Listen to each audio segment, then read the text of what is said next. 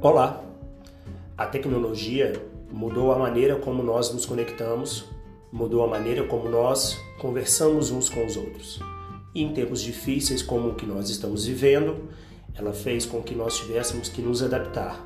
E assim, para continuar nossas aulas, para continuar nossa comunicação, para continuar aprendendo, para continuar estudando e também para continuar ensinando, nós precisamos mudar.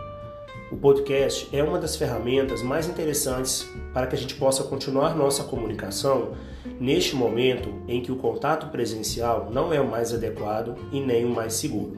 Eu sou o professor Fabrício e nós vamos utilizar esse canal para falarmos sobre contabilidade. Vem comigo!